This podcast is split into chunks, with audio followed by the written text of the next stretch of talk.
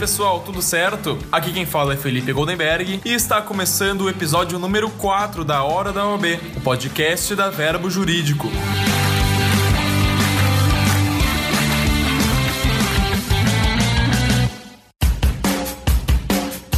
Você aí que está se preparando para o exame da ordem, já imaginou se os principais personagens do cinema, da TV, dos livros decidissem estudar direito e enfrentar supervilões não com os punhos ou com superpoderes, mas no tribunal? Então coloca o fone de ouvido, se concentra e se prepara, porque eu vou te apresentar seis grandes personagens da ficção que poderiam ser ótimos advogados. Bora lá!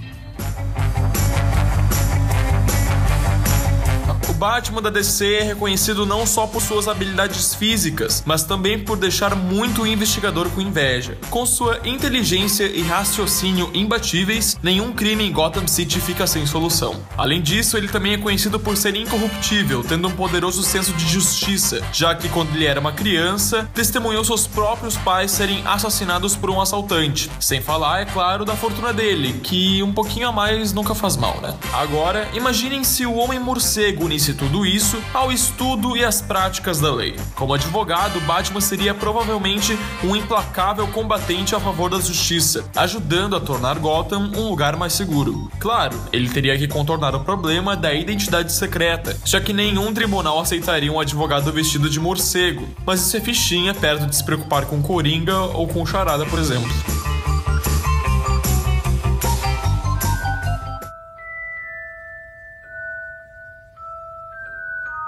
O bruxo mais famoso e poderoso de seu tempo, o único a quem o terrível Lord Voldemort temia, diretor da escola de magia e bruxaria de Hogwarts e amante de feijãozinho de todos os sabores. Sim, Alvo Dumbledore, o idoso feiticeiro e mentor de Harry Potter e seus amigos de Hogwarts, ficou marcado na memória dos fãs dos livros e dos filmes por ser um personagem sábio, experiente, mas também bondoso e gentil. Caso ele decidisse estudar as leis dos bruxos e dos trouxas, aqueles que não praticam com magia, certamente seria um grande jurista e defensor dos mais fracos contra os mais cruéis. Além disso, Dumbledore já tem uma certa experiência na prática da advocacia. Em Harry Potter e a Ordem da Fênix, a quinta parte da saga, o herói é acusado de praticar magia na frente de um trouxa, o que é proibido pela lei dos bruxos. E por isso, ele é levado a uma audiência no burocrático Ministério da Magia, que lembra muito os ministérios aqui do Brasil, na verdade. Enfrentando um inquérito hostil que quer desacreditar Harry, ele felizmente é apoiado por Dumbledore, que chega na última hora para fazer a sua defesa. Mesmo tendo contra si todas as chances,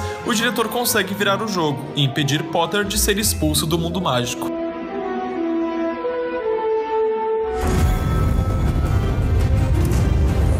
Tyrion Lannister, o anão da poderosa casa Lannister, a mais rica de Westeros, sempre foi ridicularizado e menosprezado por sua irmã mais velha, Cersei, e por seu pai Tywin pela sua aparência. Entretanto, na verdade, o fato é que Tyrion é simplesmente uma das figuras mais inteligentes do mundo criado por George R. R. Martin em Game of Thrones. Astuto e leitor voraz de vários livros, a sua mente afiada permitiu chegar ao poder e jogar de igual para igual o jogo dos tronos, mesmo que para isso ele tenha criado um grande número de inimigos, principalmente dentro da sua família. Entre os seus principais feitos está a Batalha da Água Negra, em que ele defendeu a capital de Westeros, Porto Real, contra a invasão da tropa marítima de Stannis Baratheon, utilizando uma combinação muito inteligente de correntes e fogo vivo. Caso fosse um advogado nos tempos modernos, já que a série se passa numa época parecida com a Idade Média, Tyrion certamente seria um dos mais astutos de sua área, e com seu cérebro compensando a sua baixa estatura, ele dificilmente perderia um caso.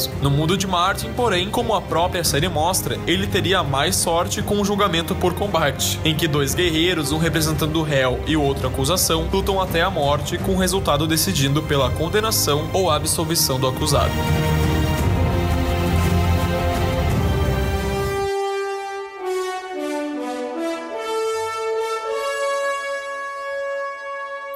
Provavelmente o personagem mais famoso e reconhecível de toda a franquia Star Trek, ou Jornada das Estrelas aqui no Brasil, Spock é um vulcano, uma raça alienígena que valoriza a lógica e a racionalidade sobre as emoções. Com isso, Spock sempre tem o cuidado de analisar cada caso friamente para decidir pela melhor opção. E mesmo com seu estilo aparentemente desprovido de emoções, Spock também pode ser um grande companheiro e amigo da tripulação da nave Enterprise, em especial de seu capitão James Kirk. Agora imagine que num belo dia Spock se canse de fazer missões de 5 anos pelo espaço e decida ser advogado. Seria a opção ideal de carreira para ele. Afinal, a sua profunda inteligência vulcana e sua lógica impecável o tornariam um adversário formidável nos tribunais, seja defendendo terráqueos, vulcanos, klingons, romulanos, etc. Além disso, ele certamente iria alterar a sua frase mais famosa, vida longa e próspera, por provavelmente justiça longa e próspera.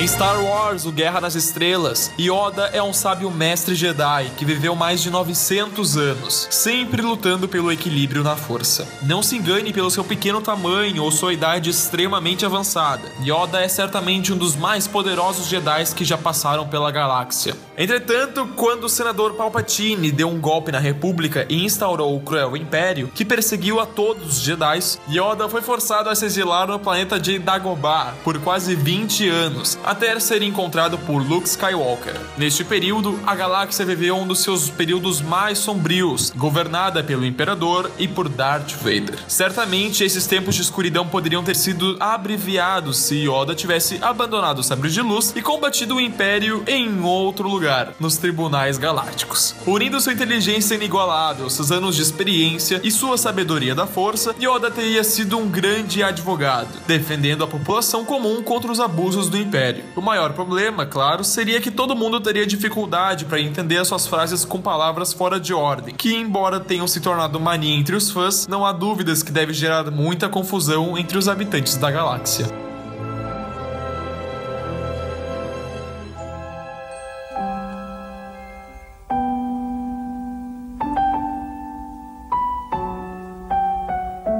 Ok, diferente de outros companheiros nessa lista, Hannibal na verdade é um vilão, um assassino em série na verdade, que tem o costume de literalmente devorar suas vítimas. Mas ele também é um homem extremamente culto, inteligente de certa forma um mestre em psicologia. Hannibal consegue como ninguém penetrar na mente de suas vítimas e manipulá-las a seu bel prazer. Na carreira de advogado, isso certamente seria um talento muito útil. Hannibal saberia arrancar confissões dos acusados e utilizar seus conhecimentos em psicologia psicologia para manipular a todos no tribunal. Com certeza, seria um dos advogados mais requisitados e caros da sua região. Só não vale, claro, devorar o cliente enquanto lhe prepara sua defesa.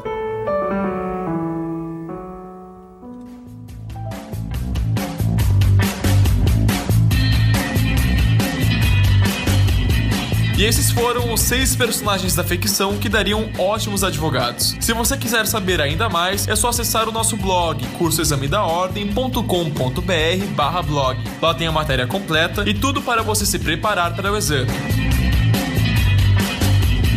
E esse foi mais um Hora da OB. Se você curtiu, baixe o nosso aplicativo na App Store ou no Google Play. Lá você vai encontrar dicas, provas, simulados e sempre que tiver um episódio novo da Hora da OB, você vai receber uma notificação no seu celular. Então é isso aí. Eu sou Felipe Goneberg, vida longa e próspera e até a próxima.